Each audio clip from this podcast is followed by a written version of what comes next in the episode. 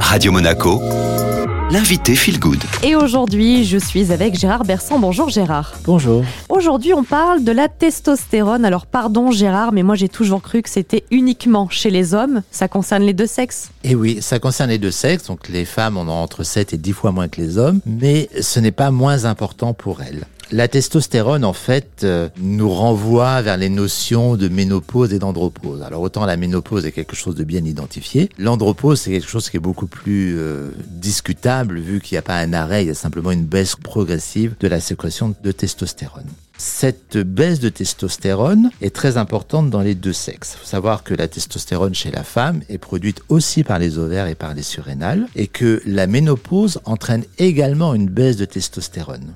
Alors qu'est-ce que ça entraîne la baisse de testostérone, notamment chez la femme? Quand on a une baisse de testostérone chez la femme, eh ben on va retrouver les mêmes symptômes à la ménopause que ceux qu'on va trouver chez les hommes quand ils vont avoir leur chute de testostérone, à savoir une baisse de libido, une fonte musculaire, la graisse qui était de type gynoïde sous les hanches va passer au-dessus des hanches, autour du nombril, et on a cette modification de morphologie qui est liée justement à la baisse de testostérone également chez la femme.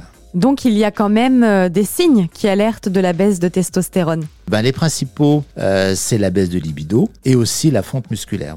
Il faut savoir que la testostérone imprègne presque tous les organes. Elle imprègne la peau notamment. La peau est sous dépendance des hormones sexuelles, l'hydratation de la peau est sous dépendance des oestrogènes, l'épaisseur sous dépendance de la progestérone et la tonicité de la peau est sous dépendance de la testostérone. Une chute de testostérone va donner une peau qui est plus flasque, qui se tient moins bien, qui a tendance à tomber. Pour la testostérone, on ne va pas aborder la supplémentation hein, qui doit être extrêmement encadrée, mais plutôt eh les façons naturelles de booster la testostérone, Gérard faudra bien distinguer entre la prescription de testostérone et les suppléments qui vont favoriser la testostérone. Quand vous avez des signes un peu indirects de baisse de testostéronémie, mais que le taux est pas tout à fait euh, effondré, euh, ça peut être bien de donner quelques plantes comme le Tribulus terrestris, le maca, des choses comme ça qui vont augmenter votre propre sécrétion de testostérone. Puis il y a aussi les moyens j'allais dire physiologique, puisqu'on a dit que la testostérone améliorait la libido et améliorait le plan musculaire, il faut savoir que ça marche dans les deux sens. Si vous faites une activité physique régulière, vous allez augmenter votre taux de testostérone. Et également, si vous avez une activité sexuelle régulière, vous allez augmenter votre taux de testostérone.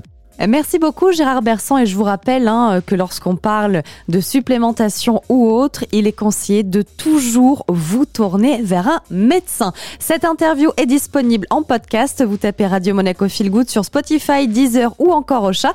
Et on retrouve maintenant la musique sur Radio Monaco.